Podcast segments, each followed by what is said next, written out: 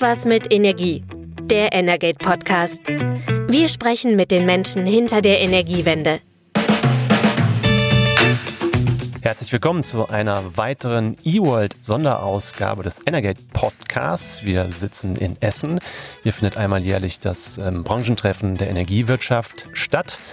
Wir haben verschiedene Gäste hier in einem mobilen Podcast-Studio von Gepard Media, das vor den Messehallen steht. Und bei mir ist jetzt Peter Röttgen.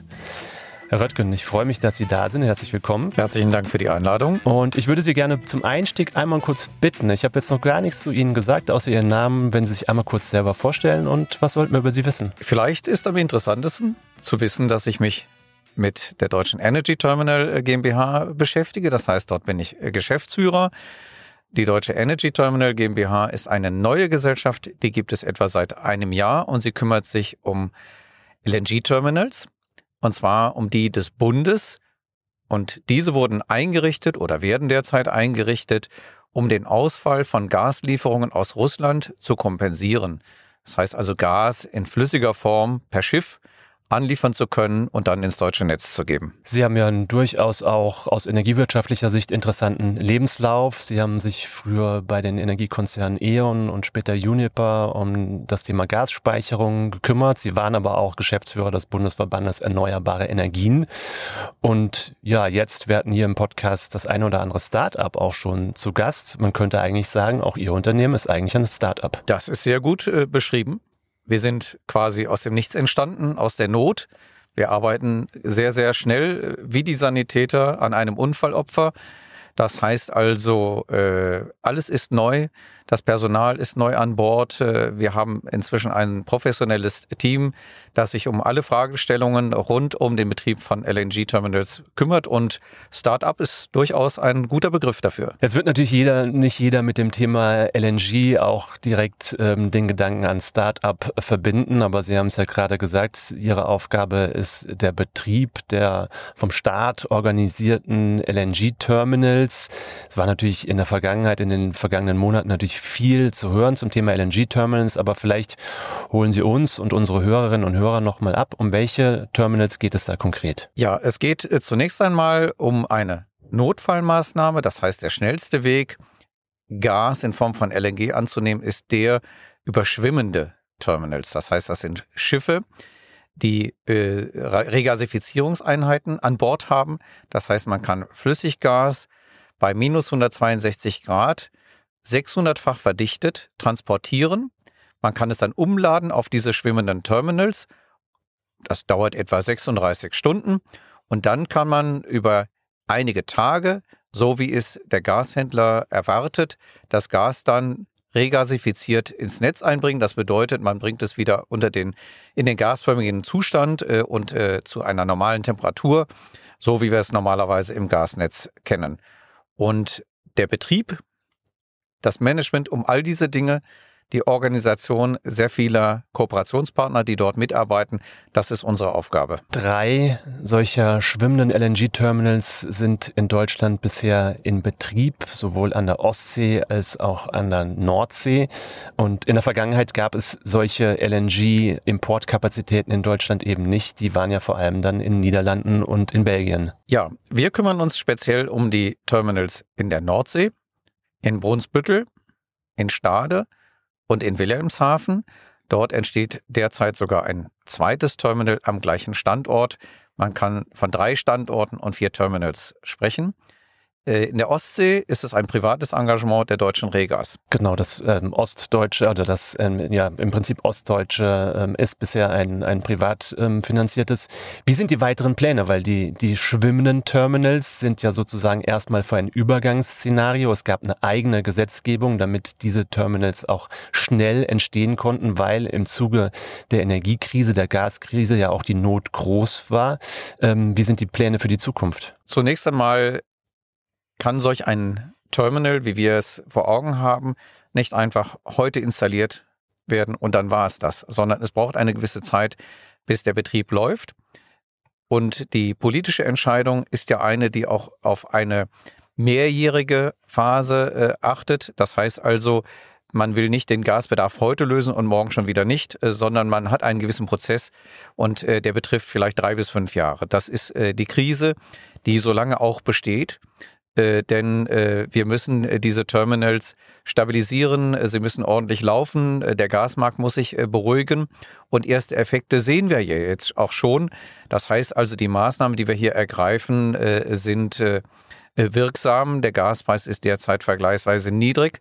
Das heißt aber nicht, dass der Gaspreis niedrig bleiben muss. Dafür gibt es viele Einflüsse, die darauf einwirken können, dass der Gaspreis auch wieder steigen könnte. Umso wichtiger ist es, dass man eben über einen gewissen Zeitraum diese Terminals stabil betreibt, bis andere Möglichkeiten gegeben sind, sei es, dass durch die Dekarbonisierung Erneuerbare weiter vorangeschritten sind, auch erneuerbare Gase das Erdgas ersetzen oder eben auch über landseitige Terminals Infrastruktur gegeben ist, sodass unsere schwimmenden Terminals nicht mehr benötigt werden. Mhm. Es gerät ja gerne in Vergessenheit, dass diese Terminals eben in, in, mit viel Eile, aber auch eben in großer Not eigentlich ja dann auch äh, angeheuert wurden. Ähm, man vergisst vielleicht manchmal dann doch auch wieder, weil die Gaspreise ja runtergegangen sind, dass aus Russland eben kein Leitungsgas mehr, kein Pipeline-Gas mehr direkt nach, nach Deutschland kommt.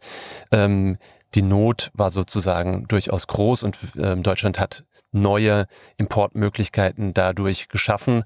Trotzdem sehen wir jetzt eine Debatte, ähm, vielleicht auch vor dem Hintergrund, dass viele das Gefühl haben, die Preise gehen wieder nach unten, die Situation normalisiert sich, dass der weitere Ausbau dieser Kapazitäten vielleicht gar nicht benötigt wird. Was würden Sie dem entgegenhalten? Also zunächst mal ist es eine sehr schwierige Frage, wie viel an Kapazität braucht man wirklich? Und äh, nach unserer Auffassung haben wir jetzt nicht zu wenig, aber auch nicht zu viel Kapazität. Und man muss äh, schauen, warum geht es uns denn im Augenblick gut? Warum ist der Gaspreis niedrig? Zunächst einmal ist der Verbrauch in der Industrie um 20 bis 30 Prozent gesunken. Das heißt, dort wird nicht mehr gewirtschaftet wie vorher. Äh, wir sehen auch, dass äh, in großer Zahl Arbeitsplätze äh, frei, freigestellt werden. Und äh, das bedeutet, wir sind eigentlich immer noch in einer Krise. Und wir wünschen uns natürlich wieder wirtschaftliche Aktivität und dass Leute wieder in Lohn und Brot sind. Der zweite Faktor, den man sehen muss, ist, Deutschland hat nie Gas nur für sich allein bezogen, sondern große Mengen wurden durch Deutschland durchgeleitet in äh, umgebende Länder äh, zu unseren Nachbarn. Das ist nahezu eingestellt. Und äh, derzeit bekommen manche Länder, insbesondere im Süden Europas, durchaus noch Gas aus Russland. Sollte dies einmal ausfallen, äh, stellt sich die Situation bedeutend kritischer dar. Und selbstverständlich sind wir in der Situation, auch anderen Ländern helfen zu müssen und zu wollen. Das ist ja, glaube ich, ein wichtiger Punkt, wenn man da nochmal drauf gucken. Es gab drei große ähm, Pipeline-Systeme, die Russland mit den übrigen europäischen Ländern bis nach Westeuropa ja auch verbunden haben.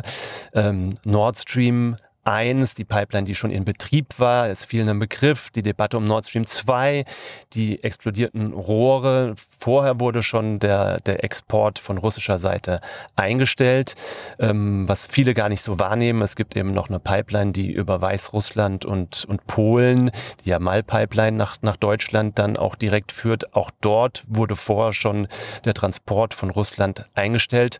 Und momentan ist tatsächlich überraschenderweise ja die einzige Route, ähm, die weiterhin noch intakt und in Betrieb ist, ist genau die, die durch die Ukraine führt. Und darüber werden ja wichtige südeuropäische Länder, äh, südosteuropäische Länder versorgt und ja auch Österreich, ähm, wo es immer noch einen relativ hohen Anteil an russischen Gasimporten gibt. Wir werden regelmäßig von Vertretern dieser Länder gefragt, wie sich unsere Terminalkapazitäten entwickeln. Das Interesse, hier Sicherheiten zu schaffen, auch für diese Länder, ist ganz offenkundig. Augenblicklich funktioniert es ja noch, aber gleichermaßen erfahren wir dort eine große Sorge. Und die Frage ist natürlich, ist es jetzt nicht in der Tat an der Zeit, Sicherheiten zu schaffen für den Fall, dass man sie braucht? Oder lassen wir uns überraschen, dass plötzlich eben diese Dinge benötigt werden und wir haben sie nicht? Also ich würde davon abraten, wir müssen immer ein bisschen auf Sicherheit achten und am Ende auch sehen, was das bedeutet. Industrie kann nicht von heute auf morgen dieses oder jenes tun, sondern Industrie braucht Sicherheit.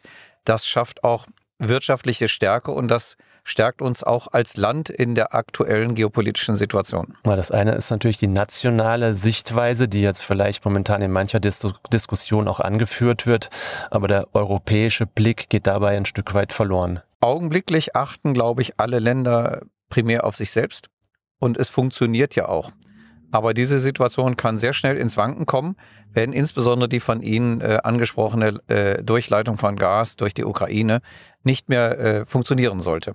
Dann wird sich das Bild sehr schnell ändern. Da werden einige Länder Schwierigkeiten haben und den Blick auf Deutschland richten, weil Deutschland ist eigentlich in der Lage, durchaus viel Gas anzunehmen, beispielsweise über unsere Terminals oder auch äh, die, die großen äh, Pipeline-Kapazitäten äh, an der Ostsee, wo zuvor die Nord Stream Pipeline das Gas angelandet hat. Genau dieser, es gibt einen Transitvertrag, der im Prinzip ja zwischen Ukraine und Russland auch den Transport über ukrainisches Hoheitsgebiet regelt. Der läuft Ende 2024, glaube ich, aus. Also entsteht dadurch nochmal eine zusätzliche Ungewissheit. Ein anderer Kritikpunkt, der ja auch immer wieder angeführt wird, ist, tatsächlich, wir reden ganz viel über Dekarbonisierung, wir reden über Klimaschutz, über das Ziel der Klimaneutralität und wenden jetzt nochmal Milliardenbeträge auch auf, um eine im Prinzip fossile Energieinfrastruktur aufzubauen und zu verfestigen. Ähm, was halten Sie da entgegen? Da möchte ich gerne Ihre Formulierung äh, korrigieren. Wenn wir über Infrastruktur sprechen, ist das schlichtweg erstmal Infrastruktur. Das heißt also auch wir äh, als Vertreter der DET, meine Kollegen und ich, sehen uns nicht als äh, die Retter einer äh, auf fossilen Energierohstoffen beruhenden äh, Energiewirtschaft, sondern wir schaffen Annahmekapazitäten, über die wir heute zur Versorgungssicherheit Erdgas in Form von LNG annehmen. Diese Infrastruktur kann modifiziert werden für klimaneutrale und erneuerbare Gase. Das heißt also, ähm, es ist sehr wichtig, dass man die Transformation voranbringt und dass man die Commodity austauscht. Und die Infrastruktur muss dem schlichtweg durch technologische Anpassung folgen. Oder anders gesagt, wenn wir heute nicht mehr wollen, dass Verbrenner über unsere Straßen fahren, dann bauen wir ja auch nicht die Straßen zurück, sondern wir lassen schlichtweg andere Fahrzeuge, nämlich Elektrofahrzeuge beispielsweise über die Straßen fahren. Und so muss man das auch mit der Infrastruktur schaffen. Und auch das ist wiederum ein wichtiger Punkt äh, für die Wirtschaft. Das heißt, wir schaffen eine Sicherheit, dass die Entwicklungen, die wir beispielsweise im Bereich Wasserstoff, Ammoniak und ähnlichen Commodities sehen, dass die auch darauf Bezug nehmen kann, dass man diese Produkte, die eben nicht allein in Deutschland und in Europa hergestellt werden, sondern weltweit hergestellt werden, dass man die auch tatsächlich nach Deutschland und Europa bringen kann. Ich habe eingangs ja gesagt, Sie waren ja eben auch Geschäftsführer des Bundesverbandes Erneuerbare Energien. Und ähm, das heißt, auch in Ihrem jetzigen Tun und Wirken halten Sie die CO2-Freiheit der Energieversorgung im Blick. 2045 ist gesetzt ist gesetzlich gesetzt und ist für mich persönlich gesetzt. Und alles, was wir tun, äh, ordnen wir in diese Zielsetzung ein. Und äh, natürlich äh, müssen wir unsere Kapazitäten so sehen, äh, dass sie dem nicht äh, im Wege stehen. Das heißt also, Verträge, die wir machen, ordnen sich äh, in einen dynamischen Plan ein, der das Klimaneutralitätsziel 2045 äh, äh, erreicht oder am besten noch früher. Das heißt also, ich wünsche mir, manchmal weniger Widerstand gegen unsere Infrastruktur und stattdessen mehr Unterstützung, dass wir möglichst bald alternative Commodities wie beispielsweise Ammoniak oder ähnliches angeboten bekommen und dass wir so etwas annehmen. Alles natürlich auf grüner Basis. Also meine DNA hat sich in keiner Weise verändert und ich will das auch gerne doppelt unterstreichen. Sehr schön. Vielen Dank, Herr Röttgen. Ich danke Ihnen für das Gespräch, dass Sie sich die Zeit genommen haben, hier bei der eWorld mit uns zu sprechen und ich wünsche Ihnen noch eine erfolgreiche und schöne Messe. Herzlichen Dank für Ihr Interesse und die Einladung. Das war Irgendwas mit Energie, der Energate Podcast. Tägliche Infos zur Energiewende liefern wir auf www.energate-messenger.de.